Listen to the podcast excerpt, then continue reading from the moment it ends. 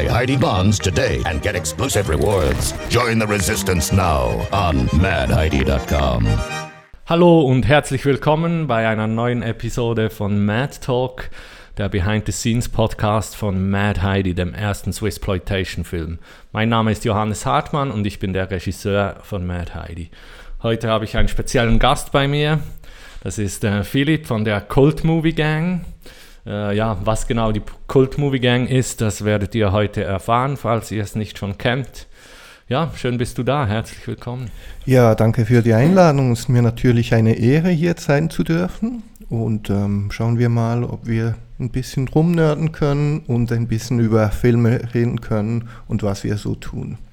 Schön, ja, danke fürs Kommen. Äh, ja, und wie immer haben wir unseren Heidi Absint hier und für heute haben wir uns mal was Spezielles ausgedacht. Und zwar äh, jedes Mal, wenn das Wort Exploitation-Film fällt oder, oder, das Wort Exploitation, dann ähm, trinken wir einen Schluck.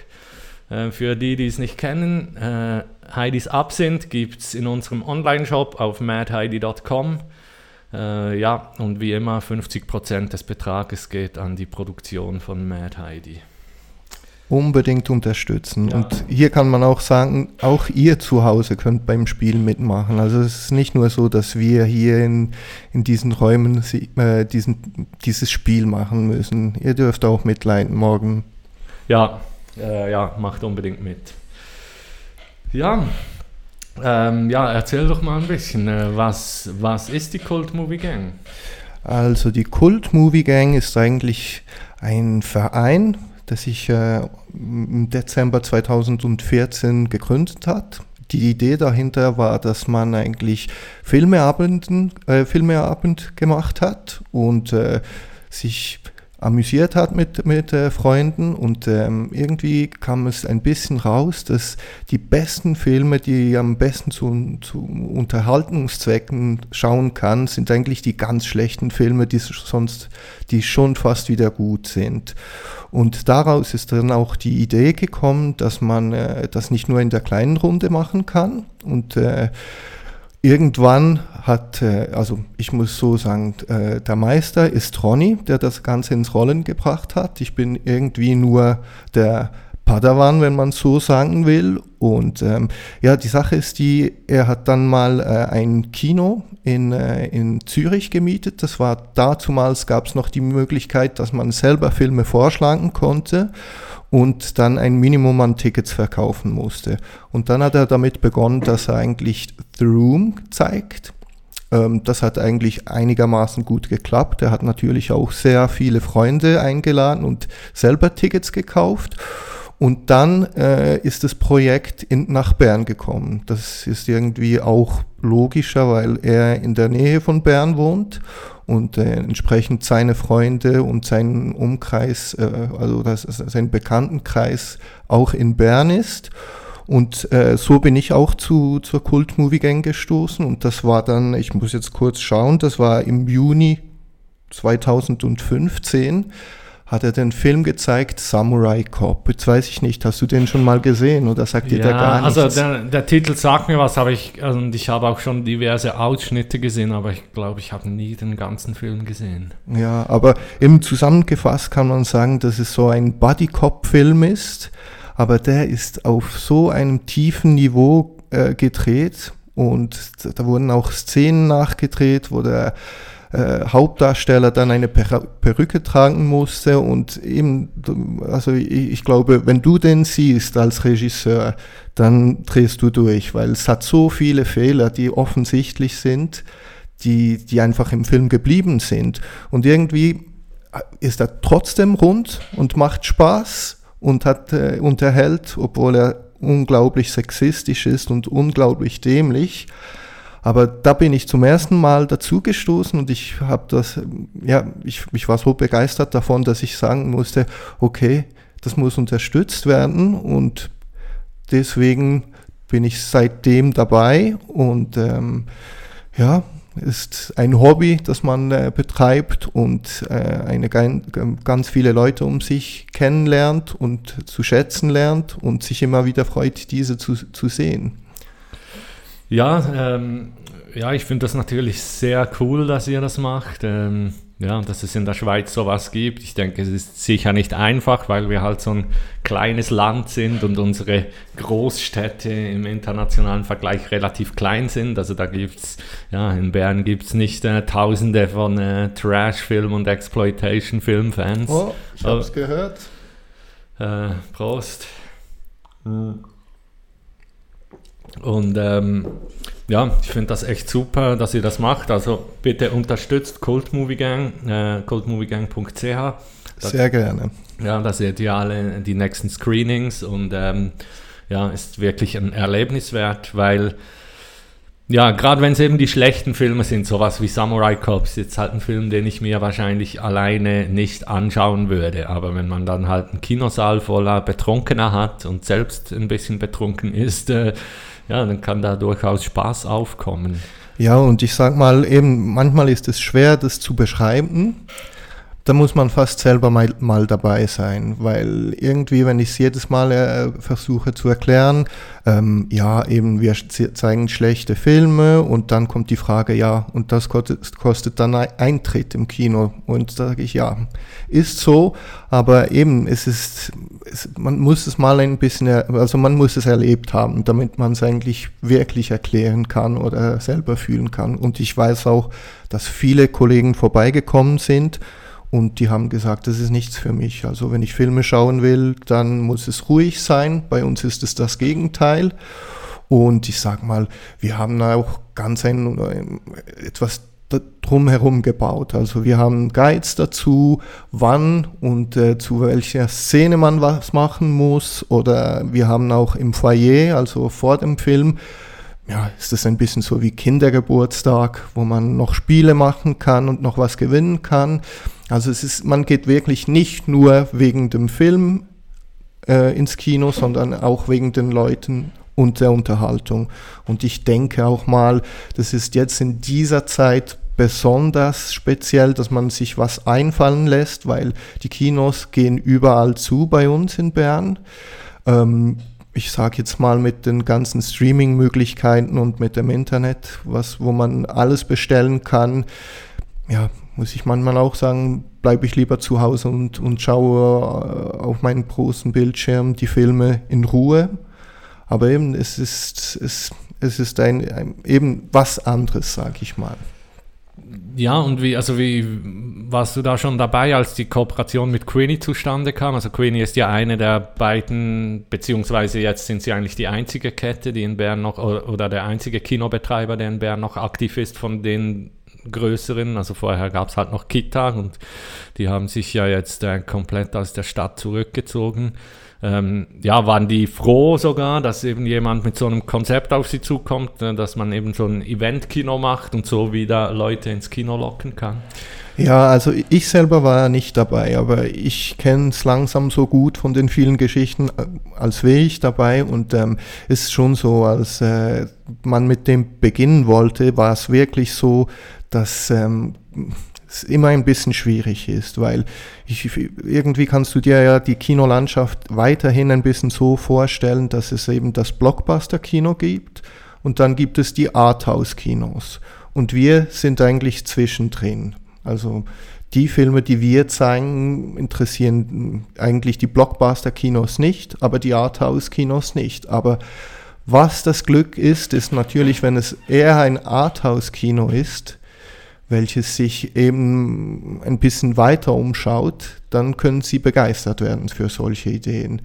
Aber eben, das, das ist auch eine Glückssache und ich sage auch mal so, wir haben genug gute Leute mitgenommen, die auch äh, ja, eigentlich das Ganze beleben und durch äh, Mundpropaganda das Ganze angetrieben haben. Und je mehr Leute ins Kino kommen, umso besser läuft's.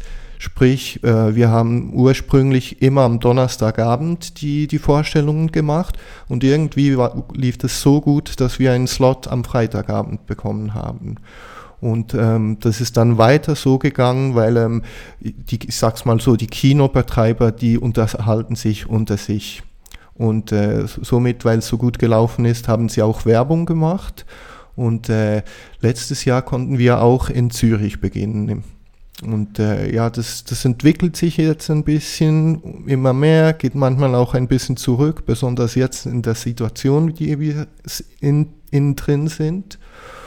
Und ja, aber ich sag, weißt du, wir machen ja das nicht wegen dem Geld. Wir, wir sind ein Verein und ähm, deswegen ist es wirklich ein Hobby, das wir betreiben, nicht wirklich Geld damit verdienen wollen, aber ich meine, das ist unser Hobby und wenn, wenn du das irgendwie so schaffst, dass du noch mehr Leute dafür begeistern kannst und Leute Spaß daran haben und immer wieder kommen, hey, coole Sache, wann ist das nächste Mal, ich nehme dann Freunde mit, dann ist das irgendwie, also es hört sich ein bisschen klischeehaft an, aber es, es, es ist fast der Lohn dafür.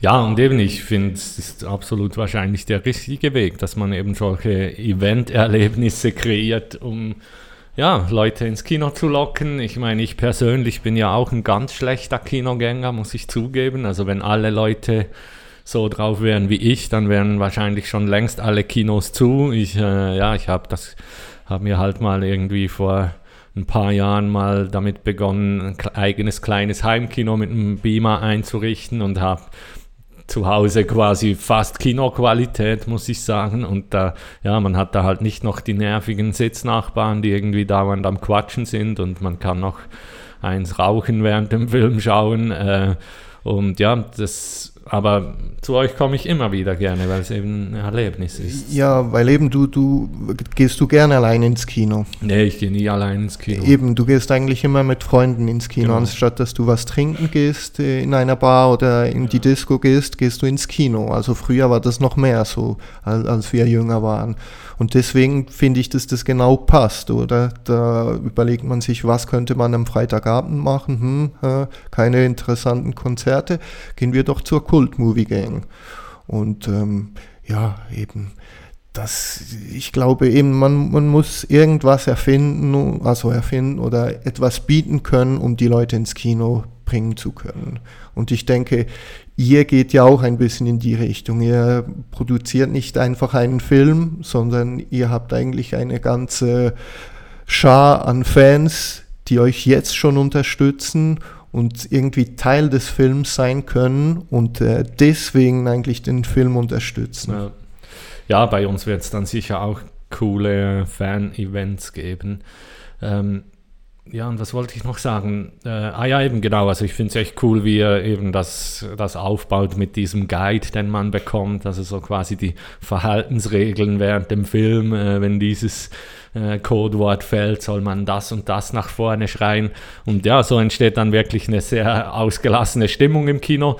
Funktioniert dann aber auch wieder nur, finde ich, bei den wirklich eben trashigen Filmen. Ihr habt ja dann vor ein paar Jahren auch noch angefangen, zwischendurch mal auch noch gute Kultfilme eben zu zeigen, die eben wirklich gut sind und nicht nur, ähm, ja, nicht nur gut sind, weil sie, äh, weil sie eben so schlecht sind. Und da finde ich, ja, das sind dann eben Filme, die ich mir fast lieber vielleicht alleine anschaue. Ähm, ja, aber ich finde, eben, klar, die machen extrem Spaß und äh, wenn ich mich daran erinnere, wo irgendwelche, äh, also Birdemic haben wir zum Beispiel mal gezeigt und da haben wir extra so Papp-Flugzeuge äh, beziehungsweise es waren eben keine Flugzeuge, sondern Vögel. Und dann, wo das Codewort losging im Film, haben eben alle diese Flugzeuge oder Vögel in die Luft geschmissen und da kommt eben Stimmung auf. Aber eben bei den Kultfilmen, also eben wenn jetzt hier der eine oder andere zuhört, der irgendwie wissenschaftlich äh, mit Filmen sich beschäftigt, ist das Kult ist bei uns ein bisschen offen. Also ähm, wir haben beispielsweise eben auch äh, Blues Brothers letztens gezeigt und das ist ja eigentlich per Definition kann man das ja nicht wirklich als Kultfilm bezeichnen, weil Kultfilm ist eher was wie ähm, Night of the Living Dead, der eigentlich ein Flop an der Kinokasse war, oder eben The Room auch, und dann durch Fans äh, dann wieder in, in, in den Blickwinkel der Gesellschaft gebracht hat und so popkulturell abgefeiert wird.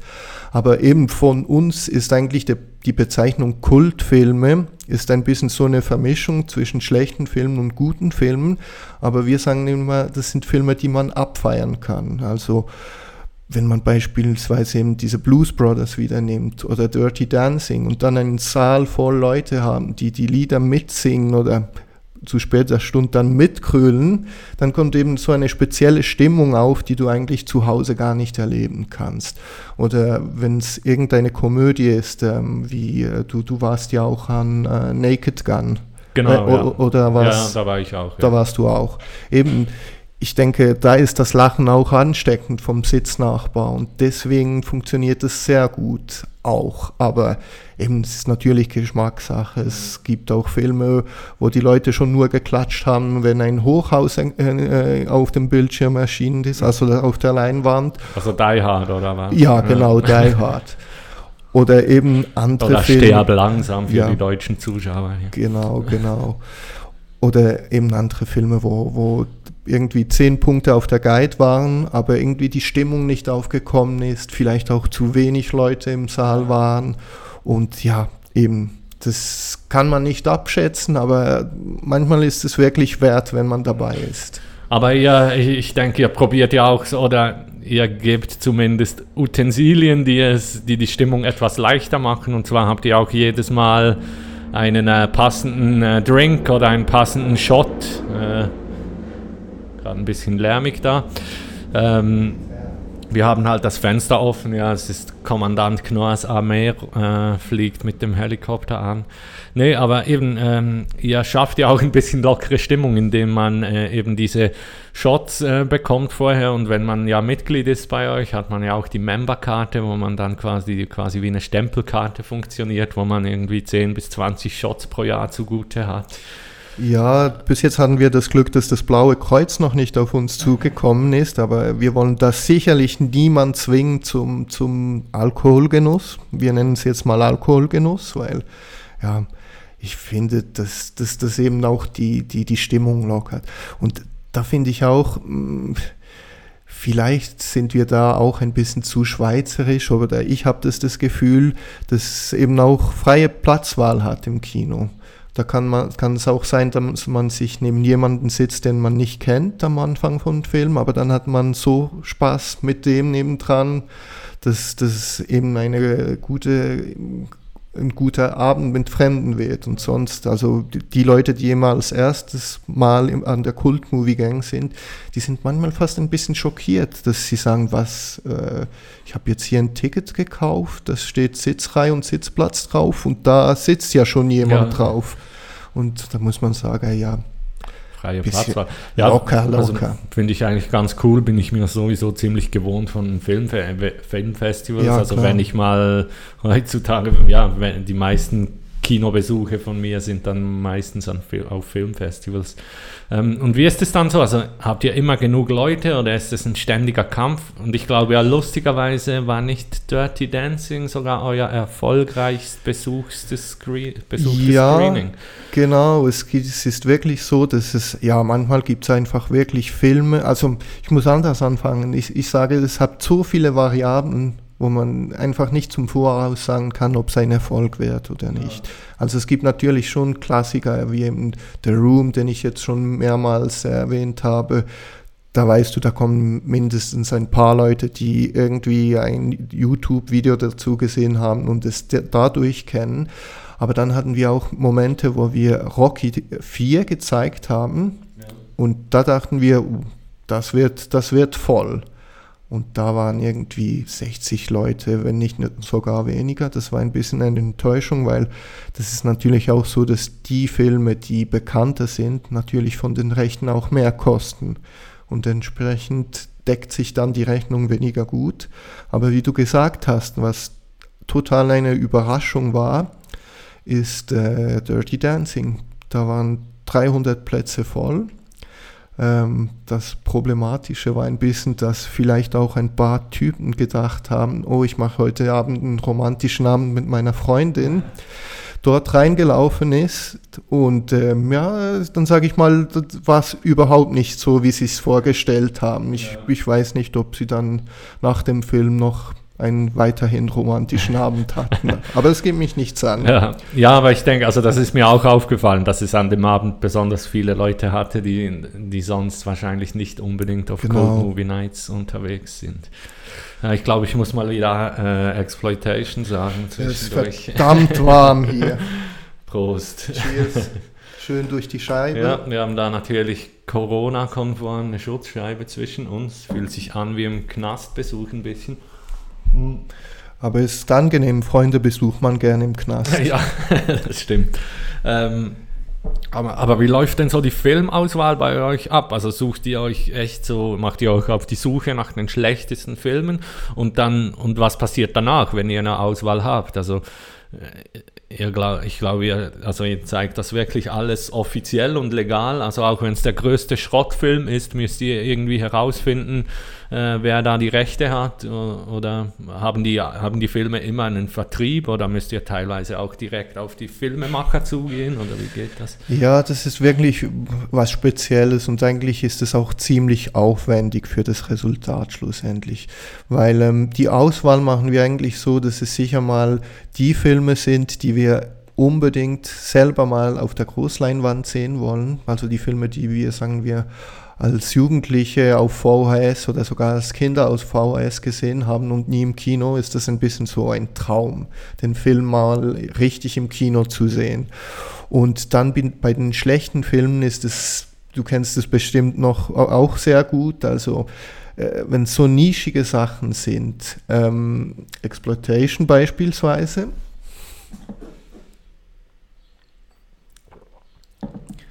dann ist man sehr froh, dass das Internet existiert, weil dort wird jede Nische be, also, ja, bedient. Äh, da gibt es ja Podcasts dazu. Wenn du auf Twitter irgendwie ein paar Leuten folgst, dann hast du immer Informationen, was für Filme besonders schlecht sind, aber trotzdem sehenswert. Und äh, so gehen wir, uns, gehen wir auf die Suche. Und äh, wie du gesagt hast, wenn es größere Filme sind, dann ist es nicht so schwierig, weil da hat es Vertriebe für jedes Land. Kostet entsprechend unterschiedlich und ähm, da muss man ab und zu auch mal sagen, nee, das ist uns zu teuer, können wir nicht zeigen. Und dann gibt es wirklich so die kleinen, schlechten Filme, die eben die Rechte noch selber beim Regisseur oder beim Produzent sind. Und das, das ist manchmal anstrengend, weil ähm, die Rechte dann zu finden, da geht es einfach darum, dass man die Blu-ray-Box nimmt, drauf schaut, von wem es produziert wird. Und dann versucht man dann im Internet irgendwelche E-Mail-Adressen rauszusuchen, die Leute anzuschreiben.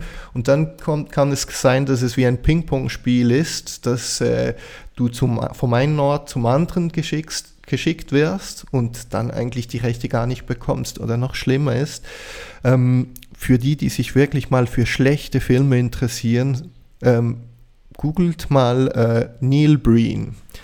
Der nette Herr, der verbietet uns, diese Filme zu zeigen, weil, ähm, wenn man so genau sagen will, machen wir eigentlich ähm, Midnight Movies. Und der will das nicht. Der ist immer noch überzeugt, dass das Arthouse-Filme sind und äh, dem ist es nicht recht, dass man sich lustig, lustig macht, macht, über seine Filme. Ja, ja, das finde ich eigentlich dann immer die lustigsten schlechten Filme. Also da, wo eigentlich der Regisseur voll davon überzeugt ist, ist es ist zwar zum Teil fast brutal mit anzusehen dann, also ich denke da auch an das Beispiel von Troll 2, den habt ihr ja auch gezeigt ähm, und da gibt es ja auch eine grandiose Doku drüber, The Best Worst Movie, schaut euch die unbedingt an, wenn ihr, äh, ja, wenn ihr entweder auf schlechte Filme steht oder wenn ihr euch für Filmemacher-Dokus interessiert. Und ja, da ist es halt echt krass zu sehen, wie die, ja, der, Film Troll 2 bekommt dann plötzlich in den, U in den USA so einen Kultstatus.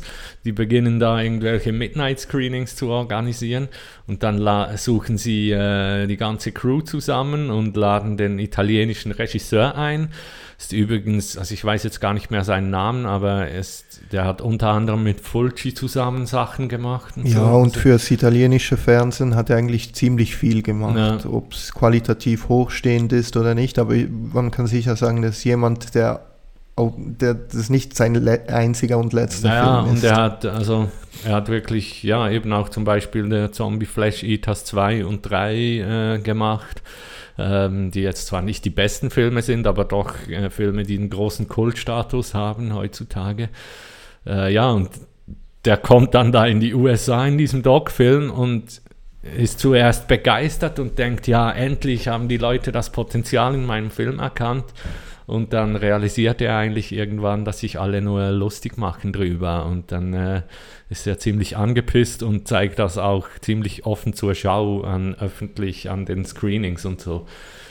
Ja, aber das ist ja eigentlich das ganze Magische dran, weil ich, ich, ich würde sagen, dass das ein bisschen einfach erklärt ist, dass wir solche schlechte Filme auswählen und dann schauen, um darüber zu lachen, weil wir haben viele schlechte Filme geschaut und du hast bestimmt auch viele schlechte Filme geschaut, wo du dir im Nachhinein gedacht hast, die Zeit vom Leben erhalte ich nie mehr zurück. Und die, die sind einfach nicht spannend. Aber ich sag mal, wenn die Schauspieler schlecht sind, aber so schlecht, dass es einfach wieder unterhaltsam ist, ist es gut.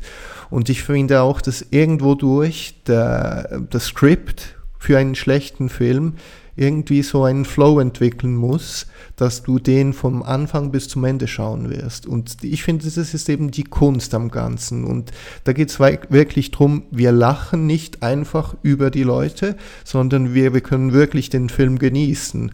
Weil ähm, ich meine, die haben einen ganzen Film gemacht. Und äh, ich meine, Ed Wood ist ja das beste Beispiel dafür, dass äh, wirklich die Überzeugung da ist, dass man Filme machen will und das eben umsetzt, was es auch kostet. Und eben die Reaktion, die ist dann unterschiedlich, wenn man dann äh, eben entdeckt, wie die Leute darauf reagieren. Es gibt solche eben, die, die wirklich äh, sauer werden und sich äh, persönlich angegriffen fühlen. Oder es gibt eben solche, die dann das Ganze wechseln und dann sagen, ja, ja, ähm, das war eigentlich schon von Anfang an als Komödie gedacht. Und das ist wirklich interessant und es sind auch sehr interessante Menschen dahinter, sage ich.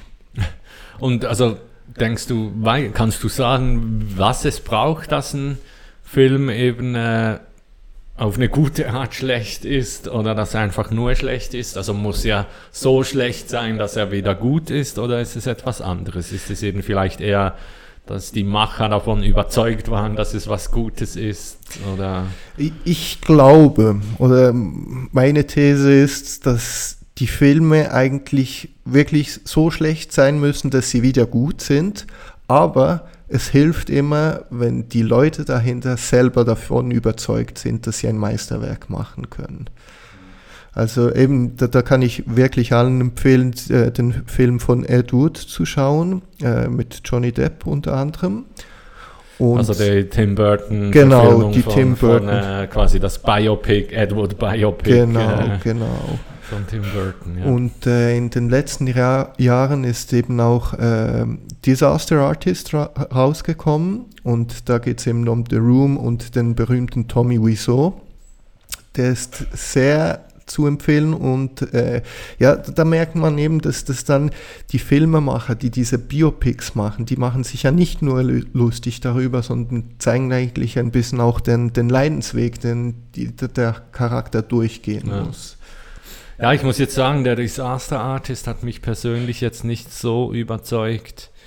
Aber ich hatte jetzt auch nie so einen Bezug zu The Room, wie wahrscheinlich ihr, den, den eben schon äh, ja, ja, ja äh, immer wieder gezeigt habt, wahrscheinlich irgendwo. Und, und wir haben auch das Double Screening dazu gemacht, damit man wirklich den Vergleich sehen kann vom. Also da habt ihr zuerst den Film gezeigt und anschließend das Biopic quasi. Äh ich muss jetzt überlegen, ich glaube, das war umgekehrt. Ah, echt? Okay. Damit man eben sieht, wie der Film gemacht wurde ja. und dann anschließend dann das, das Endprodukt Resultat. Genau. Okay, ja, das ist natürlich auch eine äh, gute Angehensweise, ja.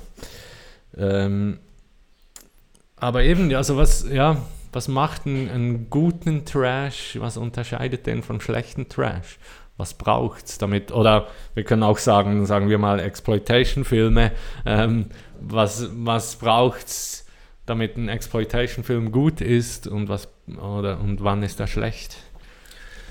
Ja, aber das, das glaube ich, eine Frage, die, die sehr subjektiv beantwortet ja, werden kann. Wenn ich es äh, so kurz gesagt, würde ich sagen, das muss einfach ein Film sein, den du einschaltest und dann bis zum Ende schauen willst. Und eben für mich sind wirklich langweilige oder schlechte Filme sind die, wo du nach zehn Minuten dein Handy nach vorne nimmst und sonst was irgend anderes macht. Aber ich, ich glaube immer noch, vielleicht ist es ein bisschen das Kind in mir, dass eben ein Film ein bisschen eine Magie dahinter hat, die man nicht beschreiben kann. Aber klar, ähm, ist natürlich ein Handwerk dahinter und ähm, ich sage mal, wenn das, äh, das Drehbuch schon nicht gut ist, zu viele Plotlöcher hat oder einfach kein, kein, keinen Ablauf hat, also kein, keine, keinen Spannungsbogen, dann wird es schwierig, dass es überhaupt ein sehenswerter ja. Film ist. Ähm, ja, und dann, ich glaube, das erste Mal, also ich habe ja, ja, Schande über mein Haupt. Ich bin viel zu lange nie an eure Screenings gekommen, obwohl ich wusste, dass es die gibt. Ja, ähm, da reden wir später noch darüber. Und äh, ja, ich dann, mein erstes Screening war irgendwie so Anfangs 2018, The Last Dragon war das, glaube ich. Ja, genau. Ähm, ja, es ist quasi eine Black Exploitation. Und da kommt das Wort auch wieder vor. Ah ja, Black Exploitation enthält ja auch Exploitation. Aber erzähl mal, wie, wie war so dein erster Eindruck oder wusstest du schon zum Vornherein, wie, wie, wie, wie, was du erwarten solltest? Nee, also eben zum Beispiel, dass ihr so diese Guides aushändigt mit den Verhaltensregeln und dass ihr die verschiedenen äh, Drinks habt, die, äh, die zum Film passen. Äh, ja, das wusste ich nicht und ich war sehr positiv überrascht. Aber von wo, wo hast du es mitbekommen? Ja, also ich denke, also einerseits sicher natürlich die sozialen Medien, aber ich denke, es hat auch zuvor wahrscheinlich schon ein paar Mal das ein oder andere Medium über euch berichtet. Es gab sicher mal irgendwie einen Artikel im Bund oder so über euch, habe ich das Gefühl. Und wahrscheinlich bin ich irgendwie so drauf aufmerksam geworden. Und dann warst ja du auch ein Statist im Mad Heidi Teaser. Ähm, ja, da können wir dann darüber reden, aber eben erzähl mal, so. wie, wie das so war, das erste Mal ja, für dich. Nee, also ich, ja, ich fand super. Ich mag mich zwar jetzt nicht mehr so konkret an Film erinnern. Ähm, eben, ich mag mich erinnern, dass es quasi diesen, äh, ja, diesen schwarzen äh, äh Kung-Fu-Meister da gibt. Ähm, ja, und eben, dass das äh, dass das Publikum sehr äh, lauthals mitgemacht hat. Also da, was war das eine Kommando? Ähm, äh, Shanaf war das, glaube ich, weil der Bösewicht eigentlich äh, immer von, von seinen Schergen be begleitet wird und ja. die immer seinen Namen laut gerufen ja. haben. Und ja, also da habe ich dann gemerkt, als die Leute das immer nach vorne geschrien haben, habe ich dann gemerkt, okay, ja, so läuft es hier ab. Äh, und ja, habe dann natürlich sofort auch an Mad Heidi gedacht und habe gedacht, ja, da müssen wir unbedingt schauen, äh, dass wir da irgendwie zusammenkommen. Obwohl ja ihr, glaube ich, den ersten Schritt gemacht habt und eigentlich auf uns zugekommen seid, wenn ich mich recht erinnere. Äh, das ist eben die Frage, weil ich bin mir nicht sicher, ob jemand von eurem Team uns angeschrieben hat für eine Statistenrolle oder ob äh, wir das irgendwo auf dem Internet entdeckt haben. Das, da mag ich mich ja, nicht genau Es kann sein, dass wir euch konkret quasi eingeladen haben als Statisten für den Teaser-Dreh und Du hast ja dann da einen von den Angry Farmers gespielt. Die, äh, ganz, äh, ganz links sieht man im ja, Bildschirm also schauen. Am Schluss des Teasers, ja, auf der linken Seite der bärtige Angry Farmer. Ähm, ja, wie war das? War das zum ersten Mal, dass du so ein Statistending gemacht hast? Oder? Ja, weil eben die Berührungspunkte, die ich etwa so mitmachen konnte, die waren eigentlich ziemlich klein. Also das, sage ich mal, das geht eher so in Fotografie und dann von der Postfinance her, dass man irgend an, an so kleinen Drehorten sein konnte. Aber für mich war es wirklich, wenn man es so sagen will, als Statistenrolle war, war das wirklich das erste Mal. Ja, und wahrscheinlich sind wir dann irgendwie ins Gespräch gekommen und du eben, ihr habt uns ja, vorgeschlagen, dass wir da irgendwie den Mad Heidi Teaser als Trailer vor den Cult Movie Gang Screenings machen könnten. Ja, eben, weil es ist eigentlich immer das Schöne, dass man an so Orten ist, wo man Leute trifft, die sich mit Filmen be äh, beschäftigen und sich begeistern dafür. Und dann denke ich, dass man auch schneller ins Gespräch kommt mit den Leuten. Und äh, da haben wir ziemlich schnell gemerkt, dass wir auf der gleichen Längenwelle sind und entsprechend auch zwei, drei Bier zusammen trinken können. Und äh, so entstehen die meisten Ideen bei uns. Ja, genau, ja, das ist natürlich bei uns nicht anders. Ähm, ja. Und ja, eben, da, da, kam die Idee auf, dass das eben dieses Swissploitation eigentlich sehr gut in unser Konzept passt.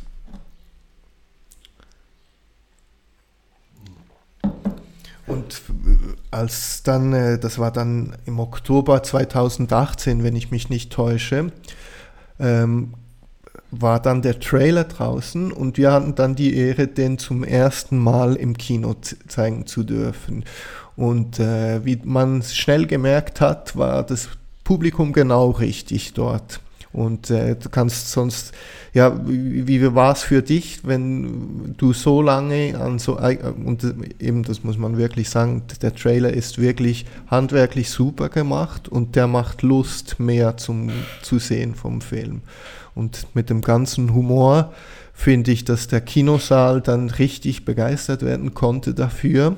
Und äh, eben, du hattest noch die Möglichkeit, dann zwei, drei Worte zu sagen, aber wie, wie, wie hast du es erlebt?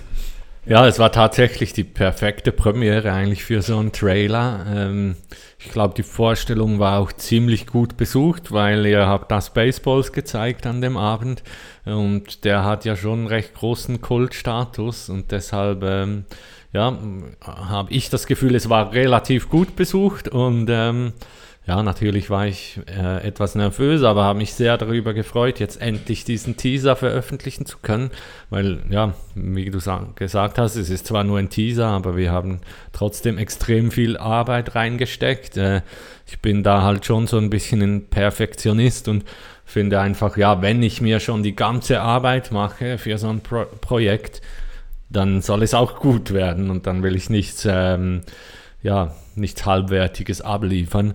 Und äh, ja, also das Publikum war echt crazy. Ich weiß noch, wie sie dann äh, direkt im Anschluss an den Teaser haben sie noch Heidi, Heidi, Heidi skandiert. Und ich habe sogar ein Reaction-Video irgendwo auf dem Handy, äh, das ja unsere Kollegin Lilo, die seit Jahren uns eigentlich mit der Kamera begleitet und eine Behind-the-Scenes-Doku über Mad Heidi macht. Die hat das auch gefilmt. Es war zwar stockdunkel im Kinosaal, aber schon alleine der Audio-Track ist einfach genial, um quasi die Reaktion des Publikums zu hören. Und das hat natürlich extrem gut getan nach dieser langen Arbeit. Dann endlich äh, ja, der Payoff, wenn man dann äh, sieht, äh, ja, dass es vom Publikum so positiv aufgenommen wird. Aber jetzt zwei Fragen dazu. Das erste, hattest du zu Beginn ein wenig, ein wenig Angst, dass die Leute über den Film lachen würden, weil, oder den Teaser lachen würden, weil das sonst dort gang und gäbe ist? Also du meinst, dass sie quasi drüber lachen, weil es zu schlecht ist? Genau. Äh, Nee, da war ich eigentlich schon, äh, denke ich mal, selbstsicher genug, beziehungs beziehungsweise ich wusste, ja, ich weiß, was wir tun und ich wusste, dass es ähm, ein gutes Ding ist, aber trotzdem weiß man halt nie, wie das Publikum darauf reagiert. Ich denke, meine Angst ist eher gewesen, dass niemand lacht. Ähm, weil es hat ja doch eben, also es ist halt immer so bei Jokes, es gibt dann so eine Massendynamik im Kinosaal und wenn keiner den Anfang macht, lacht je nachdem niemand. Und äh, ich kenne auch viele Regisseure, die selbst sagen, wenn sie auf einem Filmfestival sind und ihren Film zeigen, dass sie dann äh, nicht im Saal bleiben während dem Film, weil sie einfach ja, dann nicht wollen, äh, ja, zu sehen, wie das Publikum, ja, weil sie dann das Gefühl haben, ja, hier hat das Publikum jetzt am falschen Ort gelacht, wo sie eigentlich nicht hätten lachen sollen und an einer anderen Stelle, wo sie hätten lachen sollen, lachen sie dann nicht. Ähm, aber es war, es war super zu sehen, dass eigentlich alle, die, ja, das alles offenbar funktioniert hat und die Lacher kamen so, wie wir uns erhofft hatten. Und ich glaube auch, die meisten Leute ziemlich positiv überrascht waren. Oder wie ging es dir? Also ich meine, du hattest ja sicher eine Vorstellung, wie dieser Teaser daherkommt. Du warst zwar nur einen halben Tag am Dreh und hast natürlich nur quasi an einer Szene mitgewirkt, die da drin ist. Also den Rest hast du noch gar nicht gekannt.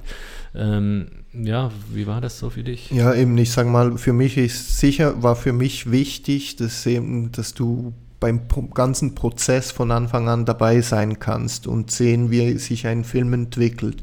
Und das war für mich besonders oder ist weiterhin für mich sehr interessant und wichtig. Aber eben, ähm, ich habe von euch, ähm, habe ich natürlich äh, die, die Kurzfilme sicher mal angeschaut. Und eben, ich finde, man merkt eigentlich sofort, ob jemand, der eben auch nur einen Kurzfilm oder eine, irgendein Videoclip macht, ob jemand eben das Auge oder eben das Händchen für sowas hat. Und bei euch dachte ich von Anfang an, okay, das haben die schon gemacht. Sie haben zwar noch keinen äh, ganzen Film gedreht, aber da habe ich keine Angst, dass der Teaser schlecht ist. Äh, manchmal denke ich fast, dass ihr den Teaser zu gut gemacht habt, dass die Erwartungen dann zu hoch sind, weil ich denke, da haben wir auch schon darüber gesprochen, dass äh, ob äh, irgendwelchen trashigen Filmen, wo das Cover das Wichtigste ist, oder bei Exploitation-Filmen, wo eigentlich das Thema äh, irgendwie die Leute an, an, anregt, den Film zu schauen, aber der Film eigentlich an sich selber schlecht ist. Genau, Prost. Äh, ja, das ist ja auch das Rezept, denke ich, von vielen von diesen, sag mal, Trash-Film-Fabriken. Ähm, es gibt ja auch, also ich meine, ähm, ja, Trauma-Films äh, ist ja so ein Klassiker zum Beispiel, aber ähm, es gibt auch heute noch Firmen wie eben beispielsweise ähm, wie heißen sie, die Asylum, die, äh, die da die ganzen Sharknado und die ganzen Monster-Movies machen mit praktisch keinem Budget. Ähm, ja, eben. Auf was, auf was, wollte ich jetzt hinaus äh, vor lauter Absinth?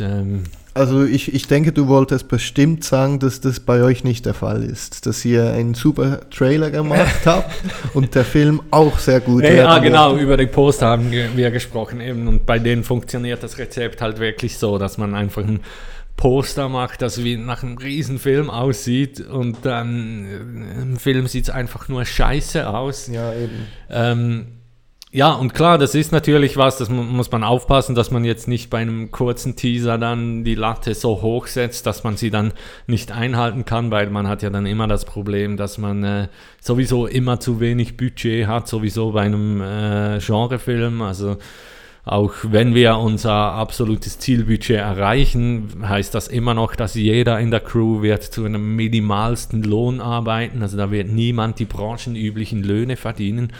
Und ähm, ja, das, die ganze Filmemacherei kostet halt extrem viel Geld.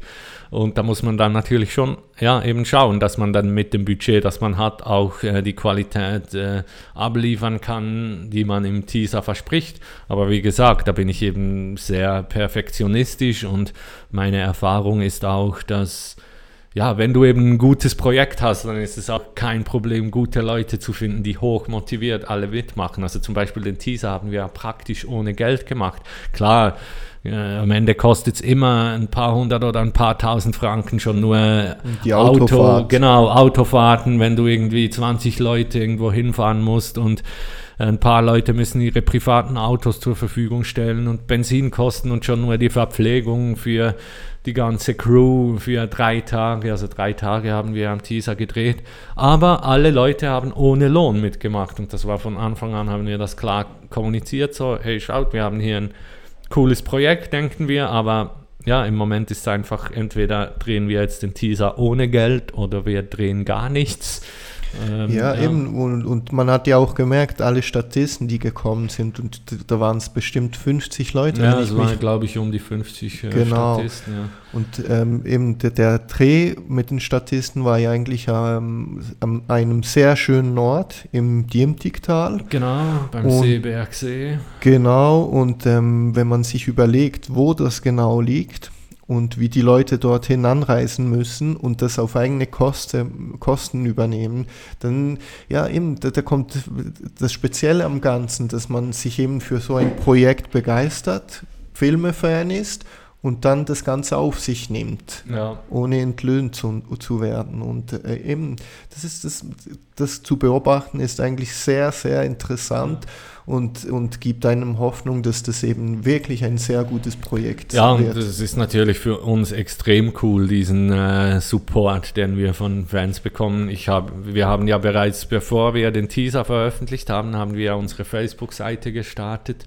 haben damals, ja, es war wahrscheinlich ein Jahr, bevor dann der Teaser kam oder sogar eineinhalb Jahre, haben wir ein erstes Teaser-Poster veröffentlicht. Kurze Frage, darf man eigentlich den ursprünglichen Namen noch verwenden oder nicht? Ja, also ursprünglich hieß der Film ja mal Heidiland, also für die, die schon äh, lange genug dabei sind. Ähm, eben dieses erste Teaser-Poster war ja Heidiland. Ähm, das hat ja der Leo gemacht, oder? Genau, der Leo äh, Matkovic von äh, Eventuell. Ähm, und ähm, ja, das schon allein das Poster hat sehr viel ausgelöst. Schon allein, als wir das nur angekündigt haben mit diesem Poster und einer kleinen Pressemitteilung, haben eigentlich alle großen Schweizer Zeitungen darüber berichtet. Ähm, Weil, weil eben, man darf das schon sagen, dass filmmäßig in der Schweiz nicht so viel passiert. ja, und gerade genrefilmmäßig ist natürlich Genau. tot. Also, und ich, ich denke auch, dass ähm, die Zeit zumindest ein bisschen überwunden ist, wo man nur Doc-Filme in der Schweiz gemacht hat. Ja, das merkt man auf jeden Fall auch. Also gerade in Bern ist ja, ja, Bern ist extrem doku-lastig. In, in Zürich werden noch mehr Spielfilme produziert. Aber in Bern, ja, hat man halt so die alte Garde an Dokumentarfilmen, aber man merkt jetzt schon auch, dass eben so die, die eine neue Generation langsam nachrückt, die eher Spielfilme macht und vielleicht eher auch mal offen ist für Genrefilme. Äh, aber natürlich immer trotzdem alles sehr brav schweizerisch zurückhalten und ja, gerne ein bisschen provozieren, aber nicht zu fest und Ja, und ich glaube, das ist ja auch ein Punkt, der uns ein bisschen verbindet, weil ähm, ich, ich denke, wenn man in der Schweiz Kultur betreibt, will man eigentlich irgendwie schauen, dass man Kulturfonds oder von Kulturfonds profitieren kann. Und das ist ja bis, bis, bis anhin bei uns eigentlich äh, ausgeblieben. Also wir können noch stolz in Anführung und Schlusszeichen sagen, dass wir eben selbstständig sind und eigentlich von Fans oder eben bei uns der Fall äh, Gangmitgliedern unterstützt werden. Ja, eben, es ist halt schon so, dass ich meine, das traditionelle europäische Filmfinanzierungsmodell ist halt schon, dass man ja, Gelder beantragt bei regionalen und staatlichen Förderstellen, ähm, die einen dann unterstützen. Und ich denke, das macht halt die Filmemacher auch so ein bisschen bequem, weil der Film ist im Voraus finanziert, du musst das nicht zurückzahlen. Also ich, ich glaube in Zürich bei der Zürcher Filmstiftung ist es ein Darlehen, das du zurückzahlen musst, aber Berner Filmförderung, äh, Bundesamt für Kultur, das sind Gelder, die hast du und dann spielt es am Ende eigentlich, böse gesagt, keine große Rolle, ob der Film jetzt ja, von 100 Leuten oder von 100.000 geschaut wird, ähm, weil er ist ja schon im Voraus finanziert. Ähm, ja, andererseits, ja, wir haben das Projekt natürlich bis jetzt nie eingegeben bei der Förderung und wenn wir merken, dass wir nicht alles alleine mit den Fans finanzieren können, werden wir auf jeden Fall auch noch auf sie zugehen. Aber Ja. eben, da kommt eben der Anstand rein. Ja. Und da ist dann die Frage, ist ein Exploitation-Film, ist das wirklich was, was man ähm, Kunst nennen darf? Obwohl eben alle die, die Handwerker, die da beim Film Ja. mitmachen, eigentlich alles Künstler sind. Klar, das ist immer die Frage, aber ich will jetzt da mal niemand, keiner Auswahlkommission irgendwas unterstellen, weil, wie gesagt, wir haben bis jetzt ähm, den Film nicht eingereicht bei den Förderstellen. Also vielleicht äh, sind sie auch ganz begeistert davon. Äh, das würden wir dann sehen. Ich denke, es gäbe auf jeden Fall auch da Leute, die offen sind.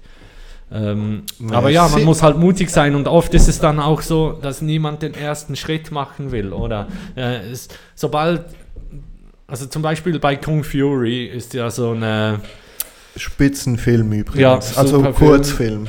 Bisschen Wasser für deinen Absinth. Sehr gerne.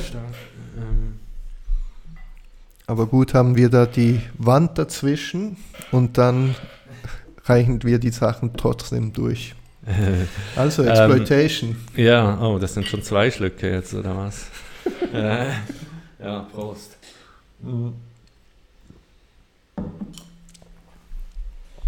Äh, wo waren wir? Eben äh, Filmförderung Ah, in der genau. Schweiz, wer den ersten Schritt Ja, macht. Kung Fury. Kung Ähm, Fury, genau. Also Kung Fury war ja so ein ähm, Projekt, das hat sich über Kickstarter finanziert, wahrscheinlich eines der erfolgreichsten Filmprojekte, das es je gab auf Kickstarter. Ich glaube, die wollten irgendwie 200.000. Der Typ hatte den Film schon komplett oder praktisch komplett gedreht in seiner Garage mit Greenscreen alles und er wollte dann noch 200.000, um die Postproduktion ähm, machen zu können, also die ganzen Visual Effects und so. Und schlussendlich hat der Film, glaube ich, über 800.000 äh, Dollar gesammelt. Also das ging total viral, die Kampagne damals. Hast du den auch unterstützt? Nee, unterstützt habe ich ihn nicht, weil ich das irgendwie damals gar nicht, also das ist irgendwie, ist wirklich seltsam, aber das ist mal an mir vorbei. Ja, ich war, glaube ich, auch zu spät. Ich, Aber eben, was, was ich so witzig finde am Ganzen ist, dass sie dann so viel Geld hatten, dass sie dann noch einen Videoclip mit, Mit David Hasselhoff gemacht haben, ja. haben. Und ich nehme an, der nimmt ja Geld gerne entgegen. Ja, und, und eben echt ein, also ein super Song, den sie, ich glaube, ein Schwedi, also Kung Fury ist eine schwedische Produktion, äh, also das, das, da sieht man, dass auch die Europäer Exploitation-Filme machen können. Ähm, also nicht nur da, es hat ja früher die ganzen äh, Italiener. Oh ja, schon wieder, ich habe schon vergessen. Äh, Prost. Oh, kommt das. Es gab natürlich in den 70er Jahren und so gab es die ganzen äh, Italiener-Filme, äh, die Horror- und Spaghetti-Western-Bewegung in Italien.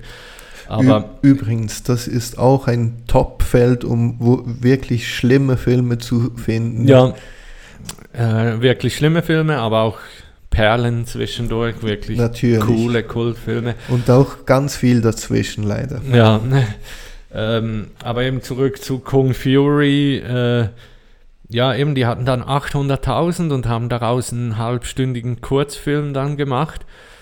Und die haben auch mal gesagt, dass sie eigentlich, bevor sie zu Kickstarter gegangen sind, haben sie Fördergelder beantragt. Äh, die schwedische Filmförderung hat gesagt, nee, da- damit wollen wir nichts zu tun haben. Und dann, als sie äh, den Erfolg über Kickstarter hatten, kam die Filmförderung plötzlich wieder und hat angeklopft und hat gesagt, ja, wir möchten da auch gerne irgendwie mitmachen. Ähm, aber ja, wie gesagt, also das steht bei Mad Heidi noch alles in den, ähm, in den Sternen. Und wie heißt der andere Film, der eben auch in, in das gleiche Fahrwasser geht, ähm, wo, wo so ein Mad Max-Szenario ist? Der Turbo Kid. Genau. Äh, ja, äh, Den hast du auch gesehen. genau, den finde ich super. Ähm, habe auch lustigerweise letztes Jahr die Filmemacher kennengelernt. Das ist ja ein Regie-Trio. Zwei Geschwister, ein Bruder und eine Schwester. Und ja, die sind zu dritt. Ähm, die waren letztes Jahr, jetzt kommt schon wieder am 3109 in äh, La Chaux-de-Fonds. Da haben wir jetzt, glaube ich, in jeder Episode drüber gesprochen. Ich war leider Ähm, noch nie dort. Ja, also da musst du nächstes Mal unbedingt gehen wir da zusammen hin. Dieses Jahr wurde es leider abgesagt, aber es ist echt das crazieste Filmfestival, das ich je gesehen habe. Also da ist echt, äh, Cult Movie Gang ist ein Kindergarten dagegen. Vielleicht ich können sagen. wir noch lernen davon. Ja, mach doch da am besten einen äh, Vereinsausflug mal. Irgendwie. Ja, das kann man dann unter Weiterbildung abbuchen. Also ich meine, das Video, das Reaction-Video hast du ja gesehen, dass da inklusive den Transvestiten, die da noch zum Feiern am, äh, äh, am äh, sehr Handtaschenschwingen waren. sehr viel Haut hat Heidi man am gesehen. Stein waren. Ja, stimmt. Also wir mussten ja die, die äh, Präsentation des Teasers halb nackt machen, weil das da offenbar äh, Tradition ist. Ähm, Tradition? aber schon allein das Setting ist echt genial in dieser Kirche. Und ja, eben Turbo Kid ist so ein Beispiel, aber eigentlich schon vor Turbo Kid kam noch Hobo with a Shotgun. Ja. Und ähm, Hobo with a Shotgun ist ja auch aus dem Grindhouse-Ding entstanden. Also es gab ja den, den, den Grindhouse-Film von, äh, beziehungsweise das Grindhouse Double Feature von äh, Tarantino und Ach, Rodriguez. ah, Planet Terror und The Death Proof. Genau, ähm, und äh, da war ja auch ihr Konzept, dass sie quasi Fake-Trailers gezeigt haben von dem Film und äh, ich denke, der einzige, der es bei uns auf die Blu-ray oder auf die DVD geschafft hat, war der Machete-Trailer. Genau. Ähm, der ja dann, äh, Robert Rodriguez hat dann den später auch äh, wirklich verfilmt. Machete finde ich auch übrigens einen coolen, äh, ja, wenn man, keine Ahnung, wie nennt man die Dinger, äh, Hommage, Exploita eine Hommage an die Exploitation-Filme. Äh, Prost. Ähm, und ähm, aber es gab eigentlich noch drei andere von diesen Teaser. Hm, äh, Rob Zombie hat noch ähm, Werewolf Women of the SS gemacht, wo ja Nicolas Cage noch im Fake-Trailer mitspielt. Was spielt er denn? Äh, äh, Fu Manchu. Fu Manchu, ja genau, da mag ich mich erinnern. ähm, und dann gab es von Eli Roth, äh, war der Thanksgiving äh, dabei. Und, und, der sieht wirklich aus, als würde er von Roth gedreht ja. werden. ja, ja. Auch schon nur der Trailer zeigt ekelhafte Sachen. Und äh, der letzte war dann noch Don't von Edgar Wright. Ähm, An den mag ich mich weniger erinnern. Ja, das war sagen. dann eher so der Haunted House Ding, wo dann immer so die Stimme kam, die gesagt hat, if you wanna go into this house, don't. If you're thinking about opening this door, don't. Uh, if you wanna watch this movie alone, don't. Aber das, das ist schon don't. fast eine Persiflage, wenn ja, ich mich richtig erinnere. Definitiv, ja. Ähm, und dann haben eben, ich, ich denke, das war wahrscheinlich der kanadische Vertrieb, der dann in Kanada zum Kino-Release oder vor dem Kino-Release einen Wettbewerb ausgeschrieben hat ja. und gesagt hat, dreht einen Fake-Trailer für einen Exploitation-Film, den es nicht gibt. Und der Gewinner wird in allen kanadischen Kinos als Trailer vor den Grindhouse-Filmen von Tarantino und Rodriguez äh, gezeigt. Und ähm, ja, und da hat eben gewonnen, hat äh, Hobo with a Shotgun, ein äh, kanadischer Exploitation-Film und der Teaser war echt unter... Ja, jetzt ah, machst du es schon wieder. Ja, nee, nee, ich denke gar nicht mehr dran. Hm. Ich ja, hätte ja. jetzt gar nicht gemerkt, dass ich Exploitation gesagt habe. Hm. nee, also die haben echt den Trailer irgendwie mit 100 Dollar gedreht oder so, so wie es aussieht. Total schlecht und haben aber gewonnen. Und ähm, ja, dann äh, irgendwie ist daraus ein ganzer Film entstanden. Und dann haben wir eben mit dem Kult-Icon äh, Rutger Hauer, der heute ja nicht mehr unter uns weilt, ähm, ja, haben die dann Hobo with a Shotgun gedreht. Ja, und das ist, ich, ich glaube, das ist auch ein guter Verknüpfungspunkt mit Matt Heidi, weil ich, ich denke, das ist genauso ein Trailer, der in, in dieses Grindhouse-Sujet äh, mhm. reingepasst hätte. Und ähm, eben, das ist, das ist, irgendwie spannend, wenn du zurückdenkst, dass, dass das so gemacht wurde. Ein Film wurde dann wirklich gedreht ja. und dann eben Hobo with the Shotgun wurde auch gedreht. Und jetzt irgendwie ist die logische Schlussfolgerung, dass dieser Matt Heidi Trailer, der muss auch irgendwann mal gedreht werden. Also nicht ja. Trailer, sondern Teaser, ja. dass der gedreht werden muss. Und ähm, ja, eben, ich, ich finde das sind auch sehr viele sehr begeistert für, dafür. Ja. Ja, eben, also für den äh, Grindhouse Contest waren wir dann leider ein bisschen äh, zu spät. Ja, ich glaube, ähm, wie alt waren wir, als der rausgekommen ist? Knapp 20. Ja, wahrscheinlich so war es. Das ist jetzt über, ja, was war das? War so 2008 oder 10 wahrscheinlich. Oder, ja. Okay, ähm, nicht ganz äh, 20, aber. Und dann aber nochmal, um schnell auf Turbo Kid zurückzukommen. Ähm, Kennst du die anderen Sachen von, den, äh, von dem Trio, das Turbo Kid gemacht hat? Ähm, ist der eine Film mit deinem Superhelden oder? Ähm, Vielleicht bringe ich da Sachen durcheinander. Ja, ich glaube fast. Nee, also das Ding war eigentlich, die haben vorher auch nur Kurzfilme gemacht. Ja. Das war ihr erster Langfilm.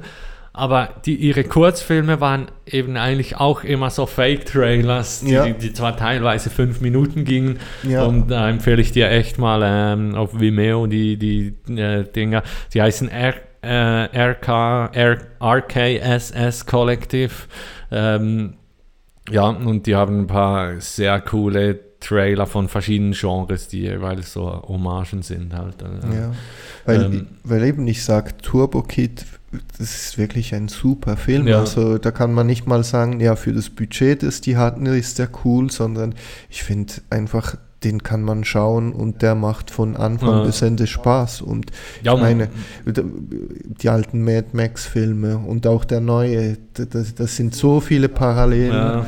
Die, die manchmal denkt man sich, ob die den fast besser gemacht haben als, als vielleicht das 3, sage ich mal. Ja, und man merkt ja auch, ja, eben bei Turbo Kid, dass es eben nicht nur äh, doofes, hirnloses Gemetzel ist, sondern dass es eben, ja, wirklich eine gute Story ist und vor allem auch gute Charaktere. Und das war immer auch mein Ziel für Mad Heidi, dass es eben nicht nur ein dummer Exploitation-Film sein soll, äh, Prost, ähm, sondern dass es eben auch, ähm, ja, dass eben die Story genau, ja, auch sehr wichtig ist oder eigentlich das Wichtigste am Ganzen. Also mir persönlich oder mein Ziel ist es immer, ähm, dass Mad Heidi eigentlich auch als ernsthafter Film funktionieren würde. Also ähm, ja, wenn man das jetzt in ein bisschen äh, realistischeres Setting versetzen würde. Mein Ziel war immer eben, dass die Story genug hergibt äh, als Geschichte alleine und wenn die Geschichte so gut ist, dann kann man dafür in der Umsetzung umso absurder werden und mit dem Humor umso absurder werden und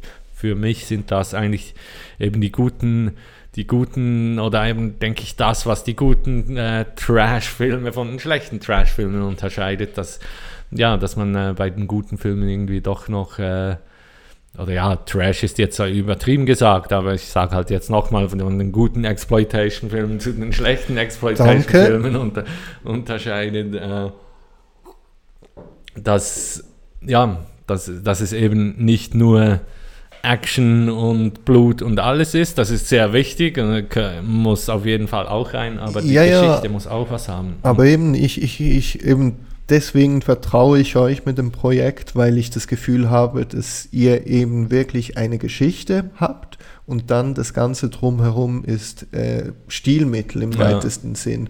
Weil ich meine, eben, man kann so viel sagen, wenn man will, über Tarantino, äh, aber die Filme, die er macht, die sind, die schauen die ganz Jungen sehr gerne, weil sie sehr blutig sind und sehr gewalttätig. Aber bei ihm ist es wirklich ein Stilmittel. Also die Filme könnte man auch schauen, wenn äh, die, die ganzen Szenen rausgeschnitten werden. Ja. Ich habe mal den Fehler gemacht, dass ich im Free TV ähm, Django Unchained geschaut Okay. habe, geschnittene Version. Ja. Und ja, da, da muss man dann schon sagen, dass der Film gar keinen Sinn mehr ergibt, wenn die ganzen blutigen Szenen rausgeschnitten Also da sind. haben sie wahrscheinlich was, das ganze Flashback auch an, mit der Folterszene. Also ja, aber mit, be besonders wichtig. Also so blutig war der ja nicht. Also ja, aber ich glaube, genau die Schießereien mit der weißen Wand Ja. beim, äh, bei der Treppe, das war so festgeschnitten, dass, Ja. dass man da denken musste, oh, was, was ist jetzt Was genau passiert jetzt? muss man sich das jetzt ausbilden. Und eben, ich glaube, es hat auch genug Beispiele von Filmen, die eben nur provozieren wollen, blutig sind, Ja. gewalttätig und äh, ja, sonst ist nichts dahinter und da muss ich sagen, das ist dann auch langweilig. Ja, und oder? eben das finde ich dann auch irgendwie so ein bisschen pubertär. Also ich meine, als wir mit, ja, im Alter von zwölf Jahren mal zum ersten Mal eine Videokamera in den Händen hatten, damals haben wir solche Sachen gemacht, aber ich finde eben jetzt, es sollte schon der Anspruch sein, dass es eben mehr ist als nur das. Und du warst ja einer der wenigen Leute, die unser ähm, äh, Mad Heidi Script Meeting besucht haben. Ja. Also du, du hast dir quasi ähm, ja, mit, mit Heidi Bonds diesen, ähm, diesen Bonus-Reward geholt. Ich habe Ähm, mich nur eingekauft. ja, ähm, ja, also da, das war ja auch einer von unseren Bonus-Rewards, dass man eben dann am Script-Meeting teilnehmen kann. Und da waren, glaube ich, zehn, zehn von unseren Unterstützern dabei, eben du und auch unser Nummer 1 Supporter Scott und äh, ein paar andere. Und ja, die haben da, das lief so, also ihr seid da zu uns ins äh, Atelier gekommen und dann habt ihr ein ausgedrucktes äh, Skript bekommen. Natürlich haben wir euch das nicht nach Hause geschickt. Und wir mussten Ähm, noch was unterschreiben. Genau, ihr musstet natürlich unterschreiben, dass ihr mit niemandem drüber sprechen äh, dürft, sonst äh, kommt das äh, Erschießungskommando von Kommandant Knorr und stellt euch an die Wand. Ähm, ja, aber erzähl doch mal, wie war das Script-Meeting und vor allem, was hast du über das Script gedacht und wie hat sich das mit deinen Erwartungen überschnitten oder eben nicht? Also zuerst mal, du sagst mir immer Stopp, wenn ich irgendwas äh, in irgendeine Richtung spoilern. Zu fest Spoilers, ja, okay. aber du weißt, ich glaube, du kannst das selbst einschätzen. In etwa, ja, nach so vielen Exploitations oh. ist es nicht mehr sicher. Ja. Ich glaube, allzu lang können wir da nicht mehr machen, sonst sind wir dann wirklich betrunken. Ja, das, das, das schaffen wir. Ja. Nee, aber ich muss ganz ehrlich sagen, eben, ich habe eure Kurzfilme geschaut und den Teaser. Und ähm, ich finde, dass manchmal der Übergang von einem Kurzfilm zu einem äh, Langzeitspielfilm, dass der nicht immer einfach ist. Also gibt x Beispiele dafür und ähm, eben merkt man, dass manche Leute in gewissen Gebieten gut sind, aber es dann in anderen nicht mehr so, so funktioniert. Und ähm, ich musste sagen, ich hatte am Anfang war ich etwas unsicher, ob ihr das mit dem Script so hinbekommt, weil ähm, ja, eben, es, es muss so einen Spannungsbogen haben, das Ganze, also nach meiner Vorstellung. Und ähm, es, es muss irgendwie immer was passieren im Film und dann muss es einen Wechsel haben und es darf nicht zu viele Charaktere haben. Und als ich aber das Skript gelesen habe, war ich dann beruhigt, weil ähm, ihr habt das ja zu dritt geschrieben und ähm, ja, ich, ich war eigentlich zufrieden. Also wenn es jetzt nach dem Skript darum ginge, ob man eine Investition macht, dann hätte ich äh, zu diesem Zeitpunkt Ja gesagt. Und ich sage, es ist auch sehr interessant, wieder, also ich wiederhole mich sehr oft hier, aber eben den ganzen Prozess zu sehen, wie, wie ich mitbekomme, dass ihr über das Skript sehr oft diskutieren müsst, dann eben de, de, die ganze Texten anpassen müsst. Und äh, als ich das dann gelesen habe, dachte ich doch, also wenn man dann noch eine zwei, drei kleine Änderungen macht, dann würde das sicher gekauft werden. Mhm. Ja, eben, und ich denke, ja, also das eben, wie gesagt, das war immer unser Anspruch, da wirklich ein gutes äh, Skript zu haben und eben nicht irgendein Trash. Und wir haben dementsprechend viel Arbeit äh, investiert und wirklich alles hundertmal durchdiskutiert. Und ja, ich, also ich würde mal behaupten, wagen zu behaupten, dass, dass es wahrscheinlich nicht manchen Exploitation-Film gab bisher, der, äh, bei dem so viel Zeit in das Skript geflossen ist. Also hm, wir hatten ja auch schon auf der, in der ersten Episode vom Mad Talk hatten wir auch schon mit ähm, Trent Hager gesprochen, der ja dann noch als vierter Autor das ähm, Writing Team ähm, zum Writing Team dazugestoßen ist. Und der ist sich ja eher gewohnt, eben so Trauma-Filme zu machen, die halt irgendwie in zwei Wochen wird das Drehbuch geschrieben und dann hat man zwei Wochen Vorbereitung und dann wird zwei Wochen gedreht. Ähm, das ist natürlich auch eine Herangehensweise, die man so machen kann, aber ist natürlich klar, dass damit nicht wirklich große Qualität daraus entstehen kann. Aber vielleicht ist es das dann genau das Spezielle an Swissploitation, dass es eben Drehbücher sind, die man in der Schweiz schreibt und entsprechend sehr genau anschaut und dann demokratisch besprechen muss und deswegen ist der Prozess ein bisschen länger und kann nicht in zwei Wochen gemacht Ja, ja, und das äh, Swissploitation. Oh Sorry. ja. Ähm, Prost. Äh, ja, das stimmt. Das, ähm, ja, das passt ja durchaus ähm, zum Schweizer, zu dieser Schweizer Art Filme, die wir machen. Jetzt ohne das Wort nochmal zu sagen. Ähm, ja, es hat noch genug und wir hätten auch noch den Weißen, aber ich denke, ähm, so weit gehen wir jetzt mal nicht. Ähm, ja, also ich denke,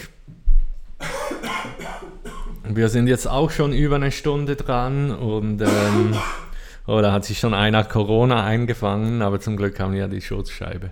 Da ist die, eher die Frage, ob die irgendwas bringt oder ob nicht sowieso dann der ganze Raum voll wäre. Ähm, Egal. Ja, eben, eigentlich wollten wir ja noch ein bisschen über Filme sprechen, die ihr gezeigt habt, aber jetzt haben wir doch schon ziemlich äh, lange gesprochen. Ähm, vielleicht kannst du ja noch sagen, was war so für dich jetzt so das Highlight äh, an Filmen, die ihr gezeigt habt? Gibt es da irgendwas, das besonders herausstach oder, oder ein Film, der dir persönlich besonders am Herzen lag? Also, was ich von den schlechten, also von den guten, schlechten Filmen sicher sagen kann, ist jedes Mal, wenn Ed, also ähm, Plan 9 from Outer Space gezeigt wird. Ja. Weil da kann man wirklich sagen, der Film ist herzig. ja. Weil ähm, ich finde es schon nur richtig begeisternd, wie jemand in dieser Zeit, wo, es nicht so wie jetzt ist, wo jeder Idiot mit einem Handy Ja, und YouTube ja, das war Filme ja wirklich drehen. die, die Anfangszeiten quasi von Hollywood und so. Genau, Ja. der das eben gedreht hat und bis zum Ende drehen wollte. Und da gibt es eben also so Szenen auf dem Friedhof, wo man sieht, wie die Grabsteine aus Pappmaché wackeln oder irgendwie das, das Monster aus dem Grab nicht rauskommt. Und eben, ist, vielleicht kann man sich auch ein bisschen damit äh, identifizieren, dass dieser Regisseur einfach sehr froh darüber war, dass er sein Idol aus der Kindheit, also Bella Lugosi, in diesen Film nehmen konnte. Und das Schlimme daran ist, dass eben er nur so Testszenen mit ihm drehen konnte und die dann trotzdem im Film eingebaut hat. Ja, Das, das ist sicher ein Highlight und von natürlich den Film, da, da, ist auch die Nol- Nostalgie dabei, äh, die man einfach als Kind und als Jugendlicher so gerne geschaut hat und dann im, endlich im Kino sehen kann. Da gibt es eigentlich einige, da muss ich Blues Brothers auszählen. Ich hasse eigentlich äh, Musicals, aber Blues Brothers ist das beste Musical überhaupt. Und die ganze Stimmung dann noch aufzusaugen, das, das war bestimmt sicher das Jahr, das Highlight Ja. für mich. ja, also ich muss sagen, äh, wenn ich Ja. so Eben, genau, das war die Frage, Ja. wa- was ist das, was du gesehen hast, wo du dich dann gesagt, also ge gefragt hast, ach, schön, dass ich das miterleben durfte. ja. ja, ich denke, für mich waren so sicher eines der Highlights von Filmen, die ihr gezeigt hat, habt, war wohl das äh, Paul Verhoeven äh, Double Feature mit Robocop und äh, Starship Troopers. Äh, ja, natürlich zwei äh, großartige Kultfilme. Und ähm, Ja, und das, das Schöne daran, das ist ja eigentlich, das sind Filme, die du zu Beginn denkst, dass die äh, unglaublich stupide sind, aber die Filme sind gut gedreht, haben einen Top-Soundtrack und äh, die kann man vom Anfang bis zum Ende schauen und du merkst, dass dort trotzdem eine Idee dahinter Ja. ist. Ja, und es sind eigentlich beides Filme, die eben, wenn man nur quasi seichte Unterhaltung will, dann kann man das haben, aber sie haben eigentlich beide auch eine Genau. sehr, ähm, ja, eine sehr sozialkritische, gesellschaftskritische Aspekte. Also ich meine, Robocop, wo halt es halt ganz klar um Polizeistaat-Thematik geht und bei Starship Troopers ist es eigentlich eher so Militärstaat. Äh, Ding, äh, ja, das finde ich echt super an diesen beiden Filmen, dass sie eben den, den richtigen Mix da hingekriegt haben aus äh, Gesellschaftskritik und aber trotzdem äh, unterhaltsamen Exploitation-Filmen. Ja, weil das, das ist eigentlich genau das, was du... Ach, ja. Ich hab's Ich gesagt, hab's sorry. gar nicht mehr. Ja. Ähm, eben, das, der eben Starship Troopers ist natürlich unglaublich antifaschistisch Ja, und ähm, äh, Robocop ist auch äh, eigentlich eine ziemlich krasse kapitalistische Kritik am Ganzen, aber äh, wie, wie du es gesagt hast, du kannst den als Unterhaltung schauen und okay ist er oder sehr, sehr gut ist er, aber er hat eben eine zweite Schicht, die man dann entdecken kann. genau. Und ähm, ich habe übrigens gerade festgestellt, dass da das Licht irgendwie ausgegangen ist. Also jetzt habe ich wieder Ja, so wir quatschen zu lange. Wir sind schon zu lange am Sprechen, heißt das. Und ja, ich, ja. Ähm, aber ähm, Aber eben, das will ich jetzt noch sagen. Ja. Bitte macht das auch bei Mad Heidi. Vielleicht weiß ich ein bisschen schon davon, aber noch mehr davon, bitte. Ja, wie gesagt, das ist auf, auf jeden Fall das Ziel, eben diesen Mix irgendwie genug gut hinzukriegen. Und also ein, ein großes Vorbild von mir, kann man wohl sagen, ist ja Roger Corman. Und ich denke, der hat es da mal ziemlich gut auf den Punkt gebracht. Der hat ja eigentlich eben immer diese Exploitation-Filme gemacht und dann hat er. Oh shit, äh, lohnt sich das noch jetzt nachzu. Ja, ja. Ähm, der hat eben immer diese Filme gemacht und dann irgend, irgendwann wollte er was Ernsteres machen, das ihm eben mehr am Herzen gelegen hat von der Thematik her. Und er hat dann die Intruder gemacht. Also es gibt zwar mehrere Filme, die so heißen, also nicht den Horrorfilm Intruder und all das Zeug, sondern eben wirklich ein Nicht-Exploitation-Film, die Intruder. Ähm, Wasser? ja, und äh, diesen, ähm, ja, und da, da hat der, der hat eben finanziell total gefloppt. Und Roger Corman und auch sein Bruder Gene Corman sagen heute noch, ähm, das sei bis heute ihr bester Film, aber es ist der einzige Film, an dem sie kein Geld verdient haben. Ähm, und daraufhin hat Corman eben gesagt, er will oder seine neue Strategie, nach dem, was er da gelernt hat, war eben, dass er die politische Message eher in den Subtext verpackt hat und ähm, ja, und eben aber Filme gemacht hat dann, die man auch einfach nur als Unterhaltung genießen konnte, aber wenn man mehr sehen wollte, war es mehr. Obwohl es ja jetzt bei Mad Heidi nicht unbedingt so sehr im Subtext ist, das ist ziemlich offensichtlich, aber man kann immer noch den Film einfach genießen als Unterhaltungsfilm. Aber da muss ich dir jetzt ein bisschen widersprechen, weil der Subtext ist eben schon da und ich glaube nicht, dass es jeder verdient. Ähm, ich weiß jetzt nicht, ob wir das in dieser öffentlichen Runde sagen dürfen, aber ich habe auch schon miterlebt, dass ähm, als ich mit euch unterwegs war an den Ständen, dass es Fans hatte, die zum Stand gekommen sind und ähm, äh, wie soll ich das nett formulieren, die mh, ziemlich rassistische Sachen über den Teaser Ja. gesagt haben und deswegen begeistert waren vom Film. Und ich, das, das, das Die einfach einen und der- wirklich den Teaser total missverstanden Ja, haben genau. und da quasi irgendwie cool fanden, dass da ein Schwarzer gekillt wird und so. Ja, die Genau. gibt es natürlich auch, aber Und- Aber das finde ich noch fast witziger, dass du eben so eine Art Satire oder Subtext hast und eigentlich die Leute, die mm, eigentlich veräppelt werden in diesem Sinne, die das dann begeistern und also die das dann sehen und denken, hey, das ist mein Film, da geht es um die Schweiz, Ja. da geht es um, um, um Freiheitskämpfer. Und ja, aber ich finde, ja, es ist auf eine Art auch noch cool. Also ich meine, wir können, wir nehmen gleichzeitig auch allen potenziellen Gegnern eigentlich den Wind aus den Segeln, weil es kann niemand sagen, das ist irgendwie ein anti-schweizerischer Film, weil Heidi da gegen diese Schweizer äh, Militärmacht kämpft, sondern Schwe Heidi ist halt eben trotzdem noch eine Nationalheldin. Ja, genau. Ich, und ich finde das eben auch noch witzig, dass wir das irgendwie so in beiden vereinen und eigentlich gar niemand irgendwas gegen unseren Film haben kann. Man muss ihn eigentlich, als Schweizer muss man Mad Heidi gut finden. Also was Finde würdest ich du auch. dagegen sagen? und auch im Ausland Ähm, sowieso. Ja, äh, ja. Nee, also eben die Thematik, die passt und eben es, es passt so vieles gut, dass hm, ich denke, wir, wir sehen uns noch ein paar Mal. Ja, also wir geben uns auf jeden Fall Mühe, euch alle nicht zu enttäuschen und ähm, ja, freuen uns natürlich auch schon darauf, den Film dann hoffentlich irgendwann im Rahmen einer Cult Movie Night präsentieren zu können. Das würde mich natürlich sehr, sehr freuen und ehren und ähm, wir bleiben dran. Also die Zusammenarbeit hört nicht auf Ja. heute.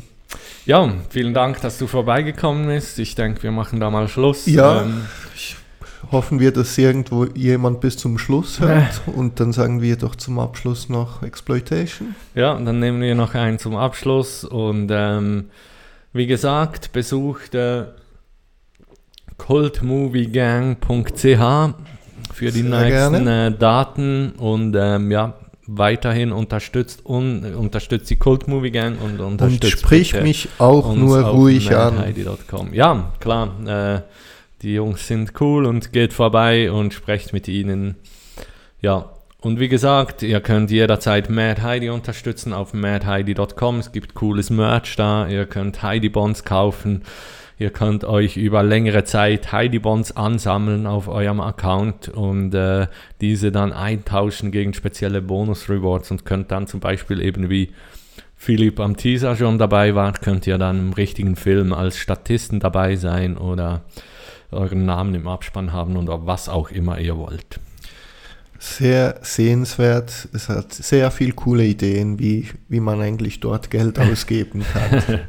Äh, ja, vielen Dank, dass du vorbeigekommen bist. Immer und, wieder ähm, gerne. Vielen Dank fürs Zuhören und bis zum nächsten Mal. Tschüss.